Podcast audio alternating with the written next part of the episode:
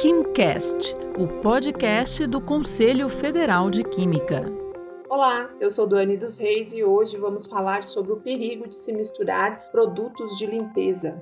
Bom, então eu vou conversar com a Raquel Lima, que é a atual presidente do CRQ 19 da Paraíba. Ela que é química industrial e especialista em gestão de engenharia de produção. Muito obrigada por conversar com a gente, Raquel.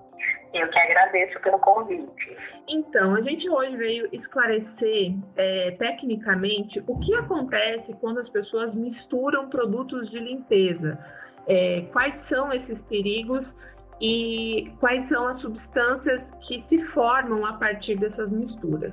Você pode falar um pouquinho para a gente, por exemplo, é, da água sanitária, que a gente tem trabalhado muito é, nos, nossos, nos nossos conteúdos como um potencial produto para eliminar o coronavírus, mas as pessoas não usam ela da forma correta e às vezes querem potencializar é, os produtos de limpeza colocando misturinhas, né? O que, que a gente pode alertar para a população a respeito disso, Raquel?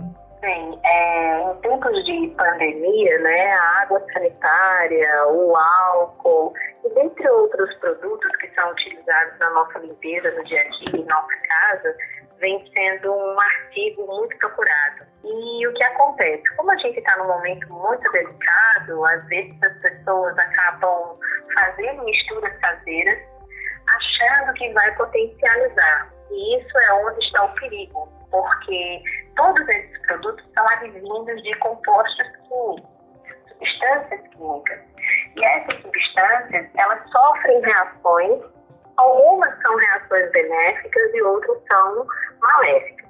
Então, nesse caso, é, a água sanitária, por ele ser o hipoclorito de sódio, ele unido com outros produtos, ele não vai potencializar a ação de limpeza de determinada superfície.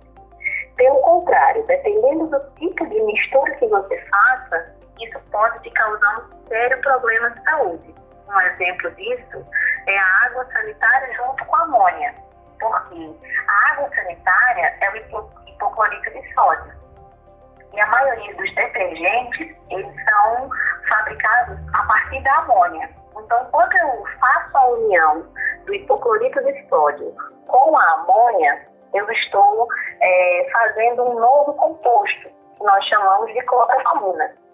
E essas substâncias, elas, quando são inaladas, porque ela é, acaba gerando um gás, quando inaladas, ela pode causar infecções, ela se tiver um contato direto no, no, corpo, né, ela pode causar uma leve queimadura, ardência, você pode ter algum tipo de irritação nas vias aéreas, como no nariz, na garganta, e isso causa um certo desconforto. Outro produto que as pessoas misturam muito, não só com a água sanitária, mas com outros produtos, é o vinagre. Essa mistura de água sanitária mais vinagre, qual é o resultado disso e por que, é perigoso? Seria um ácido muito fraco, que é o ácido acético. Mas, quando ele está em contato com o hipoclorito de sódio, ele vai causar, vai reagir e vai transformar no hipoclorito de sódio produzindo um, um cloro gasoso, ou seja, um gás que também é agressivo no sistema respiratório. E ele vai causar as mesmas sensações da água sanitária com a amônia. A especialista comentou ainda sobre a mistura de álcool mais água sanitária. Ela destaca que a mistura produz outra substância, o clorofórmio.